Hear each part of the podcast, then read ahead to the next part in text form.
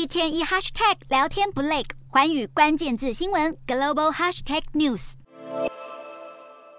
捷克总统当选人帕维尔三十日与蔡英文总统通话，被视为是台湾一项外交突破。双方交谈近十五分钟，承诺要进一步发展双边关系。这个举动却引来中国外交部抨击。根据总统府转述，蔡总统在通话中指出，台捷双边互动良好，将积极推进在经贸、科技等领域的合作。帕维尔则称赞台湾是可以信赖的伙伴。并且在谈话后推文表示，希望未来有机会和蔡英文亲自会面。这是继2020年捷克众议院议长维特奇访台后，首次有欧洲国家当选元首与我国总统直接通话，凸显台捷关系更上一层楼。然而，中方公开批评帕维尔在当选前曾表示应尊重一个中国原则，如今却出尔反尔，缺乏信誉，可能对中国和捷克的关系造成难以挽回的损失。捷克过去曾选出号称欧洲最亲中的总统泽曼，不过随着中国在新疆和香港的人权议题，还有乌俄战争的立场与捷克出现分歧，分析认为帕维尔的当选意味着捷克民意已经转向。